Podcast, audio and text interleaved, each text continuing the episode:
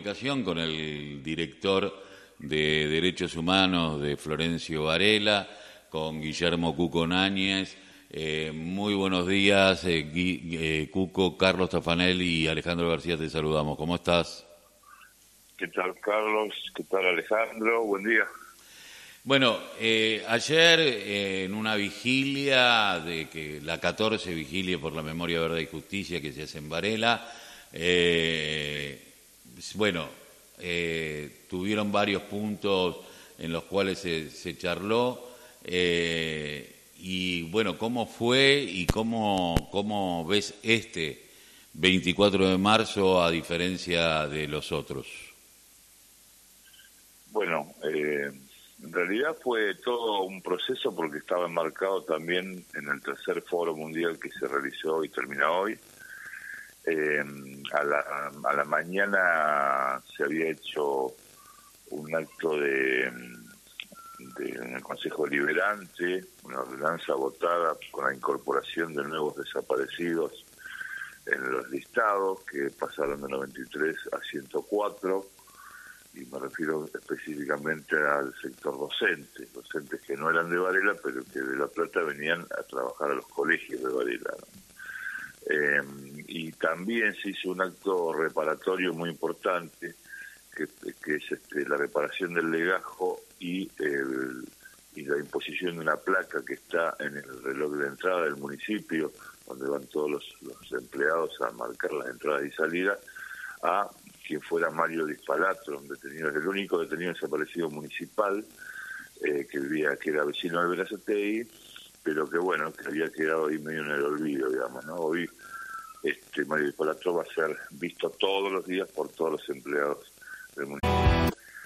Y luego la vigilia, que fue muy emotiva porque no solamente este, estuvo el intendente entregándome el legajo reparado de Dispalatro, sino que participé, este, pasamos varios videos este, interesantes de lo que es Memorias Varelenses, un conjunto de ONGs donde está el IVAP de Luis Piccoli, este, Miguel Ponce, el pastor Miguel Ponsati de la Casona, la PDH, Suteo, etcétera, etcétera.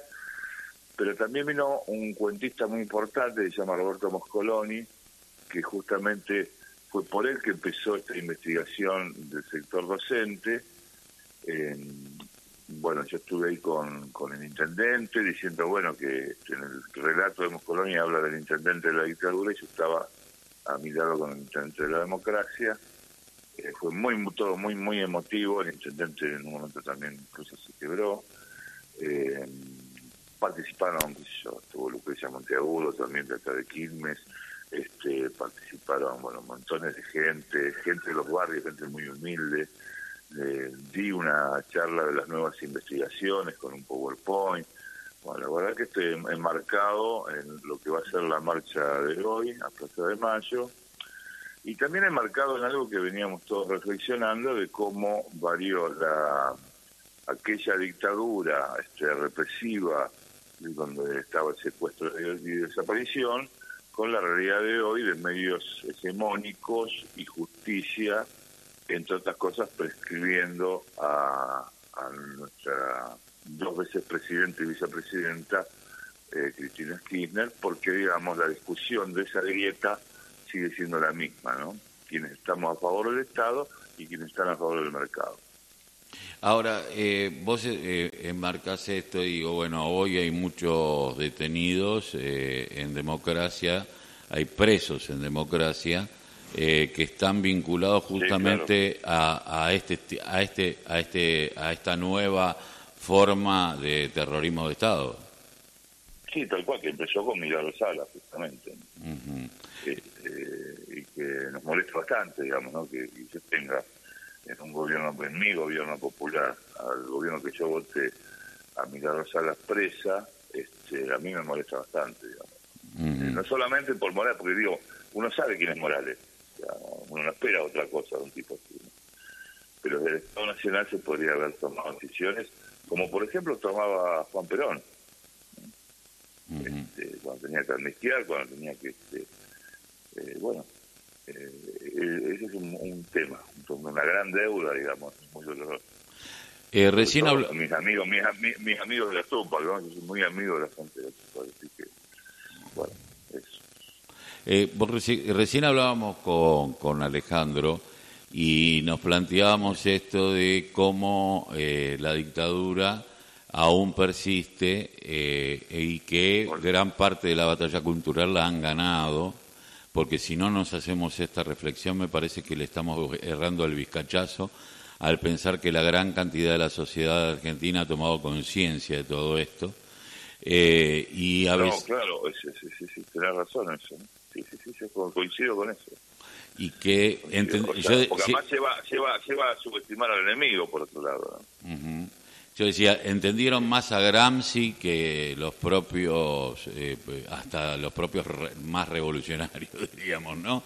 Sí, sí, seguramente, sí, seguramente. Eh, porque vienen eh, y han ganado y a la gente cada vez le interesa menos si Cristina va presa, no va presa, si Milagros ahora está presa o no está presa, le interesa saber cómo come mañana. Te digo más, han logrado este, en la gente más básica, si querés, este, una serie de latiguillos que repiten, o sea que no, no, no, no pueden sostener una discusión, obviamente, pero que repiten. En ayer en el Consejo Liberante, este, también aparte de esto, se hacía un homenaje a José Quirapán, compañero de Valera, fallecido hace muy poco, este y había una mujer, este, es algo increíble lo que te voy a contar, una mujer diciendo, no son 30 mil, son 9 mil, no son 30 mil, bueno, y los demás diciéndole, bueno, que se la boca, qué sé yo. Ahora, después, esa mujer fue por alguien o por algo. Después, en el recinto, cuando se trató la ordenanza, todos votaron por unanimidad, cosa que a mí me parece bárbaro. Ahora, ahí hay una duda, le digo. O sea, votaron por unanimidad porque no se bancan este, votar en contra de algo así, aunque lo piensen, digo la oposición, ¿no? la verdad que esa mujer quedó súper aislada, ¿no? Porque si vos vas a un lugar eh, como el Consejo Liberante y seguramente tenés algún referente y te la pasás puteando y después tu concejal vota lo contrario a lo que vos estás diciendo, bueno, ahí está hay un problema. Pero es porque porque pasa eso, han logrado instalar, este, se robaron el PBI, esa es la batalla cultural. Eh, son 9.000, este, etcétera, etcétera. Podríamos hacer un listado de eso, ¿no? Eh, ¿Cómo ves este 24? ¿Cómo ves la plaza?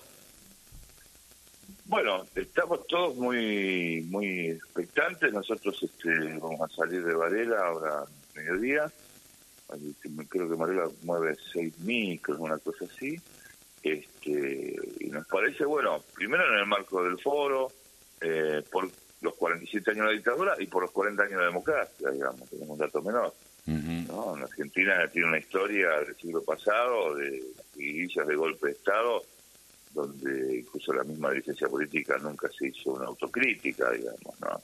Este, le, tiraron el fardo a los este, a los grupos de jóvenes armados y el sector político que en algunos casos, como Balbín, recordemos, dictaron al, golpe, hablando de guerrilla este, industrial, este, nunca hicieron una sola autocrítica, digamos.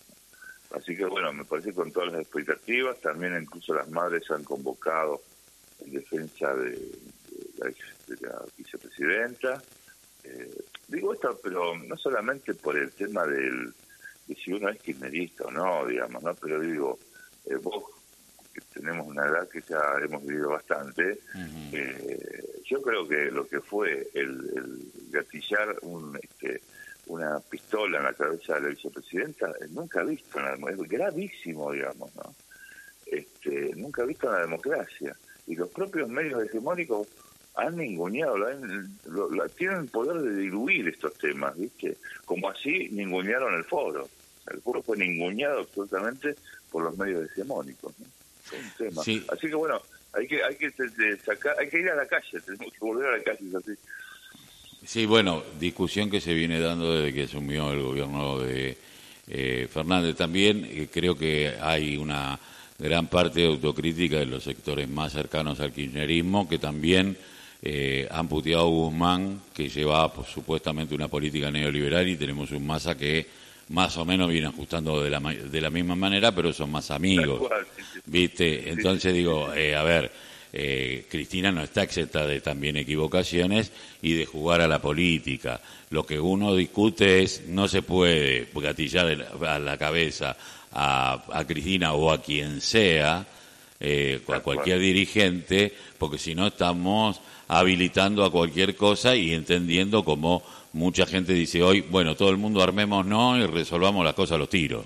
Eh, me parece que, que, viene por ahí eh, más allá, porque Cristina es finita. Cristina mañana puede decir, bueno, miren, ¿sabes qué? Yo no hago más política. Y que los proyectos se terminaron con las personas, no. Bueno, ese es el gran problema que venimos sufriendo, que nos pasó lo mismo con, en algunos casos con la muerte de Perón. Movimiento se queda sin conducción absoluta, este, estaba todo bárbaro y murió, Perón murió. Eh, pero ahí hay otra cosa que yo recuerdo, con, que lo dijo Roberto Cosa hace muchísimos años, que habíamos ganado la democracia, pero que el eje de económico era de la dictadura, en los distintos gobiernos. Y me parece como que estamos volviendo a eso, digamos. Estamos volviendo a, a esa línea de nos, nos están acomodando nuevamente a, lo que éramos hace muchos años atrás, digamos, y hemos perdido lo que había, había logrado este, en la década de Felipe. Cuco, te agradezco mucho que hayas pasado por la voz aquí en la UNSB Radio y en la FM Buen 93.9. Te mando un abrazo. un abrazo para ustedes, para los oyentes, y, este, y, este, y bueno, y vayamos todos hoy a la, a la Plaza de Mayo a acompañar a las madres y a las abuelas. Gracias. Eh, Guillermo Cuconani es director de, Derechos Humanos de Florencio Varela. Eh,